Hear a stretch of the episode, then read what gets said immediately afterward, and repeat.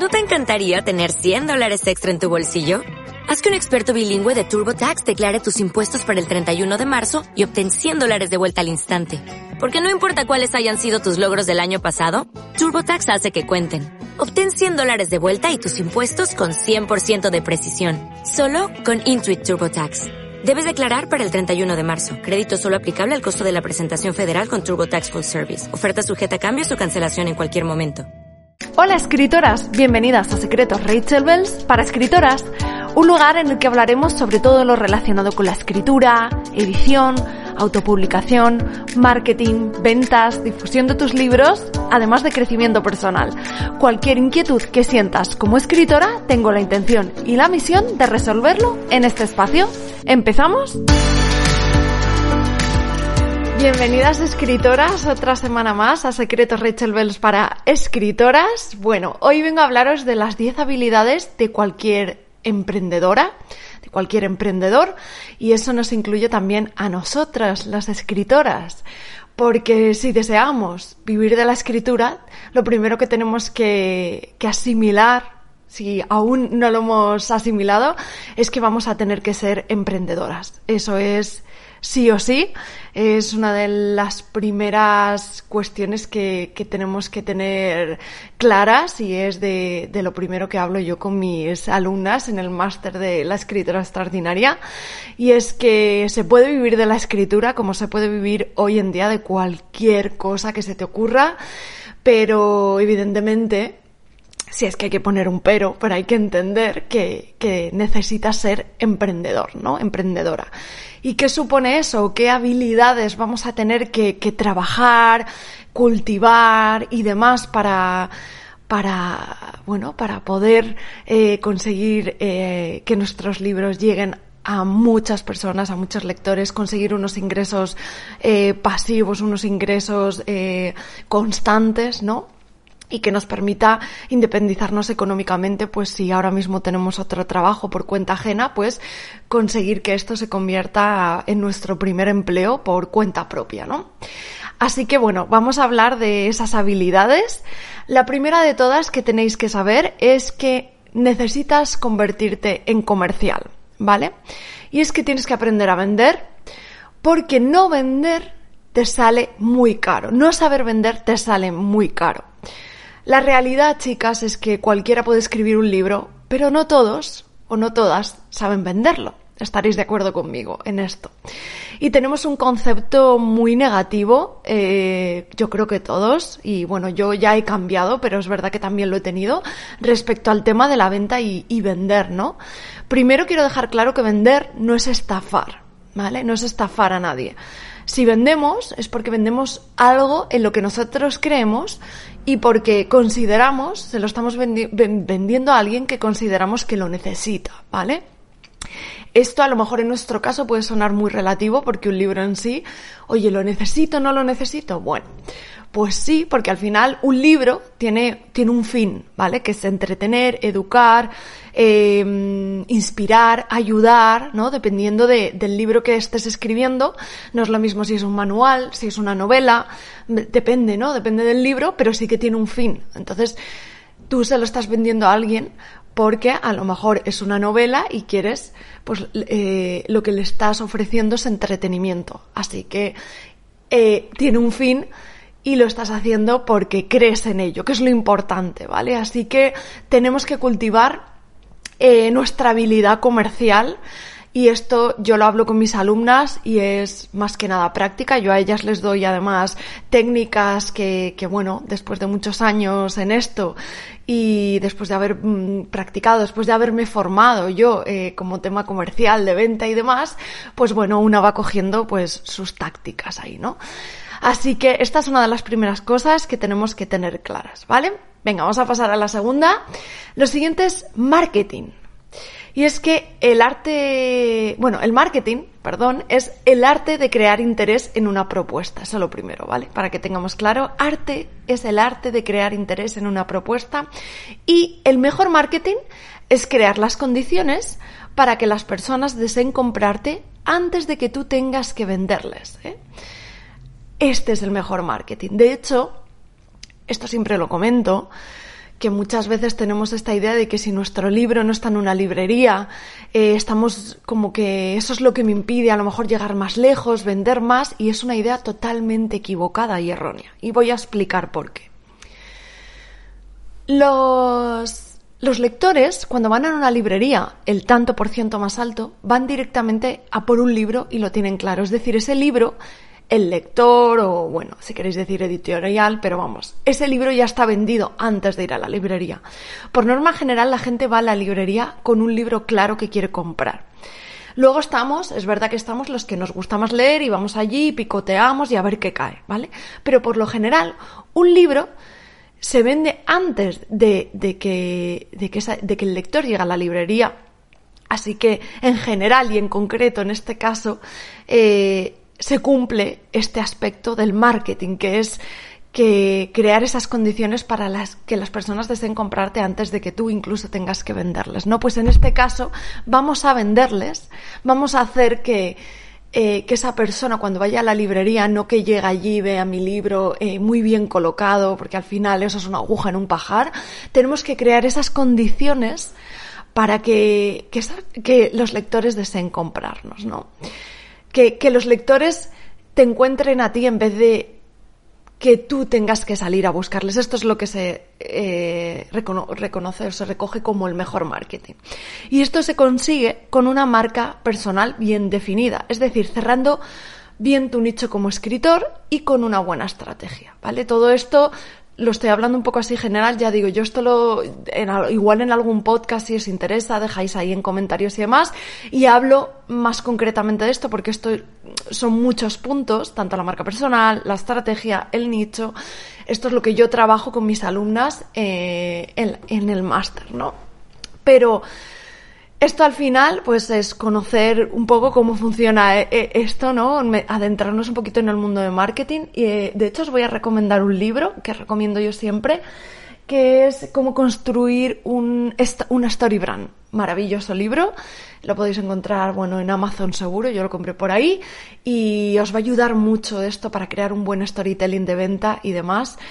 Y, y bueno, una de mis frases que yo creo que siempre digo, es como mi frase secreta, pero no tiene ningún secreto, pero es la realidad y creo que es lo que me ha hecho llegar mucho más lejos y alcanzar muchos más lectores que otros autores, que otras autoras que escriben, bueno, a otras autoras que están, pues a lo mejor que escribimos al mismo tipo de género o que llevamos los mismos años escribiendo y demás, y es que mi frase es que te pases más tiempo vendiendo que creando.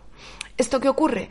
Que eh, yo me he centrado más en vender que en crear lo que, lo que provoco con esto es que cuando yo saco un siguiente libro, si con el primero ya he creado muchísimos, he atraído muchos lectores, con el segundo ya los tengo ahí, pero es que además con el segundo voy a, voy a tirarme, o sea, voy a estar mucho tiempo trabajando para atraer más lectores. Sí que existe la táctica de escribir, escribir, escribir mucho, pero para mí la que de verdad funciona es la de pasarse más tiempo vendiendo que creando. Venga, vamos a pasar al tercer punto Desarrollo de productos y servicios. Esto consiste o con esto lo que quiero decir es que cada año planifiques el lanzamiento de nuevos libros, productos, servicios, pues que puede ser merchandising o, o algún servicio, porque dependiendo del tipo de escritora que seas, a lo mejor si eres, eh, bueno, si eres escritora de novela, ya llevas tiempo eh, de ficción, ¿no? Y ya llevas tiempo en ello, te has formado, pues a lo mejor puedes ayudar a otros escritores haciendo algún tipo de taller, curso, no sé. O también eh, si escribes no ficción, escribes algún tipo de manual, libro de autoayuda, pues seguramente a lo mejor si tienes servicios de coaching y demás. Bueno, pues la idea es que eh, planifiques cada año el lanzamiento de algo nuevo, ¿vale? Sea un libro, un producto o un servicio, que pienses en nuevas fuentes de ingresos y en ampliar tu propuesta. ¿Vale? Aplícate la planificación, es decir, que te marques unas metas con fechas y te organices para cumplirlas.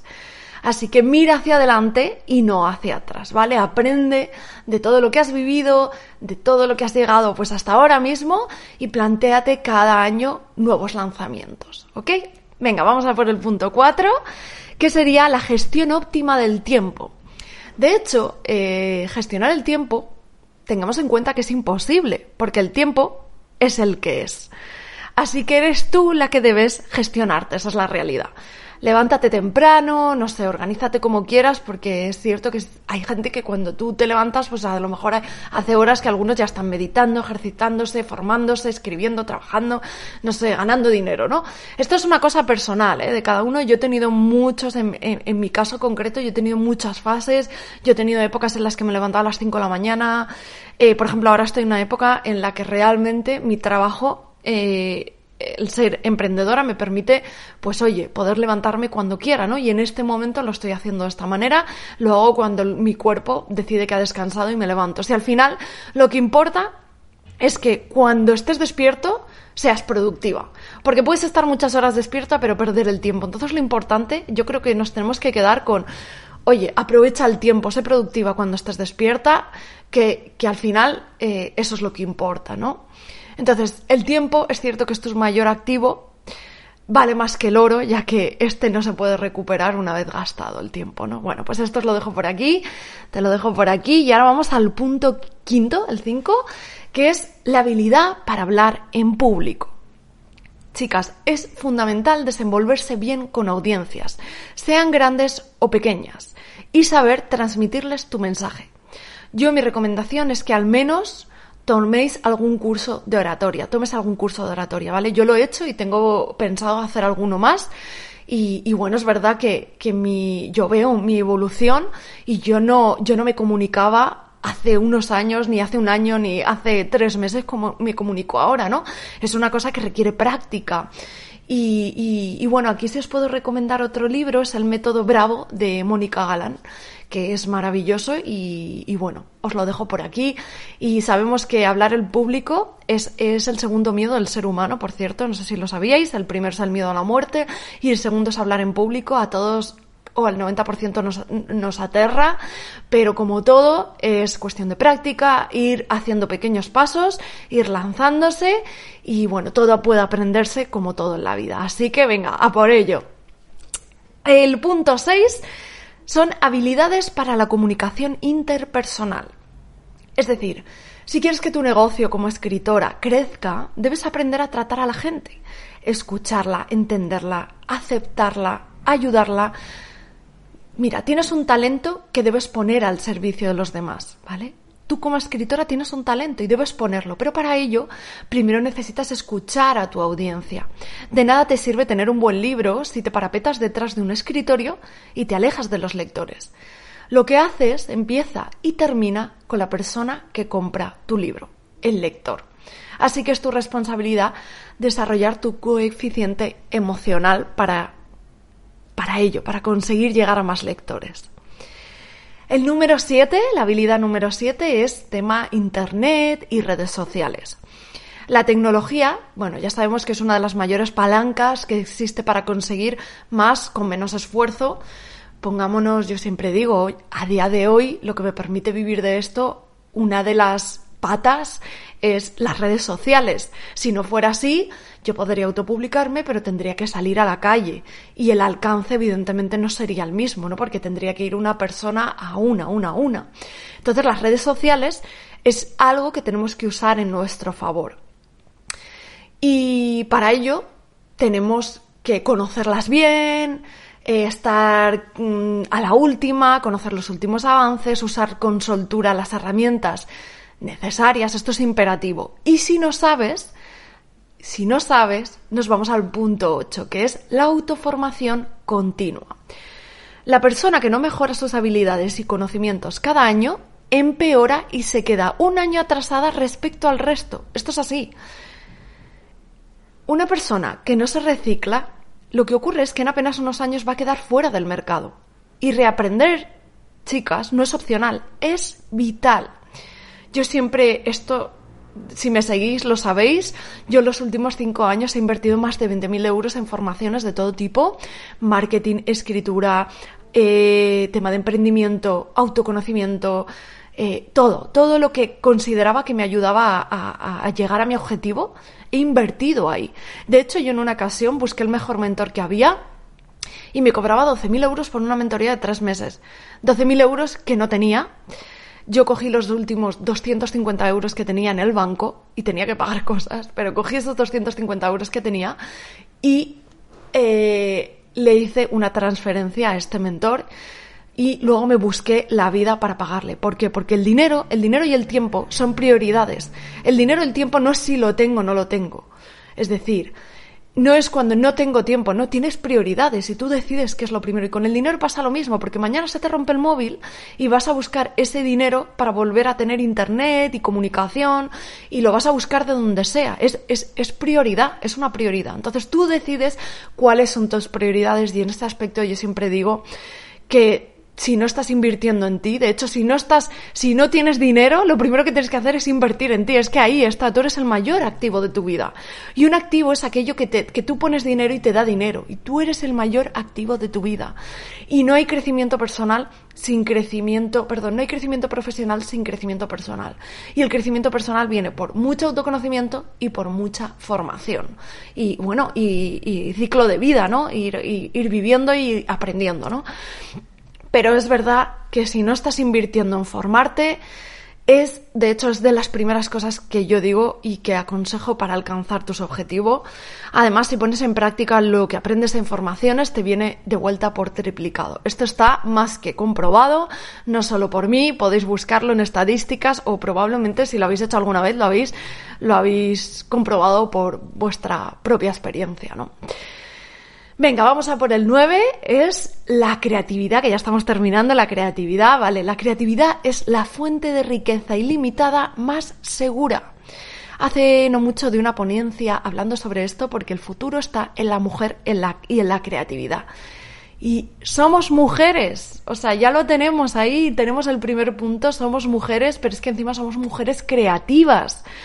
La creatividad no lo, puedo, no lo puede hacer una máquina, por lo menos por ahora no puedo hacerlo. Es algo que solo tenemos los seres humanos. Así que, mientras desarrolles esa habilidad, nunca te faltará de nada. Creatividad, chicas. Hay que trabajarla. Y por último, el punto 10 es actitud ganadora. lo que significa mucho más que ser optimista porque el optimismo al final es un estado mental y la actitud ganadora es de es un comportamiento. El optimista cree que todo saldrá bien y por ello vive en el mundo de las creencias no contrastadas, mientras que la actitud ganadora, además de irradiar optimismo, expresa la confianza en resolver los problemas cuando se presentan. Confianza es optimismo en acción. Yo siempre he confiado en que la vida hará de su parte y yo me ocupo de hacer la que me corresponde a mí. Y con esto ya aprovecho y comento el tema del fracaso, chicas, que sé que esto es una cosa que, bueno, yo creo que se está desmontando poco a poco, gracias a Dios, porque venimos de, un, bueno, de una educación y una cultura que, que, que, rechaza el fracaso y que lo penaliza y que, y que, y que vamos, eres, estás casi, o sea, para morirte si fracasas, ¿no? Y tenemos que ver el fracaso. El fracaso no es más que no haber cumplido, o sea, que algo que tú querías no, no saliera como tú querías, ¿no? Básicamente, valga la redundancia, es decir, que no obtienes los resultados que tú esperas de algo. Entonces, el verdadero fracaso es no aprender de, de, de, de ese proceso, no sacar un aprendizaje. Ahí está el fracaso ya está. Y de hecho os digo, yo que soy muy fan de leer autobiografías de, gente muy exitosa, todos dicen lo mismo y todos hablan de lo mismo. Tienes que fracasar mucho. Y cuanto antes mejor, porque cuanto antes lo hagas y antes vayas sacando aprendizajes, pues oye, antes llegarás a tu objetivo. Pero lo importante es que veas el fracaso desde otro punto de vista, desde es parte, es parte de lo que quieres conseguir.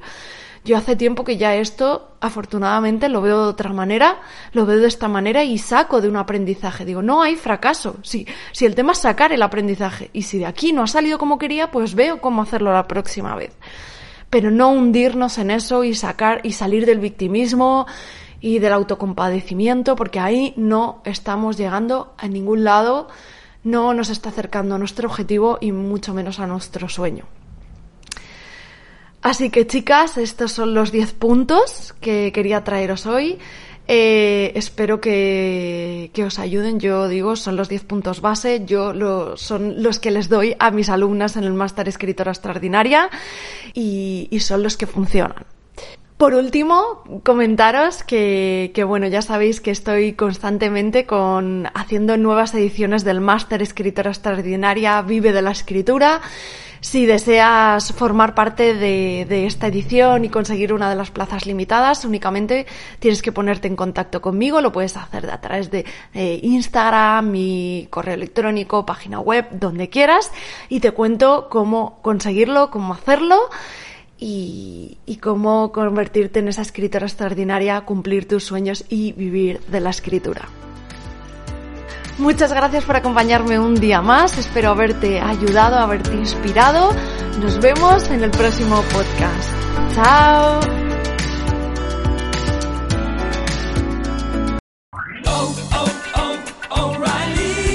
¿Necesitas ayuda? En O'Reilly Auto Parts te ayudamos. ¿Necesitas algún consejo? Te aconsejamos. Nuestros profesionales en autopartes están siempre disponibles para ayudarte a encontrar lo que necesites. Excelente servicio al cliente es solo una de las ventajas que ofrece O'Reilly Auto Parts. Los profesionales en autopartes. Oh, oh, oh,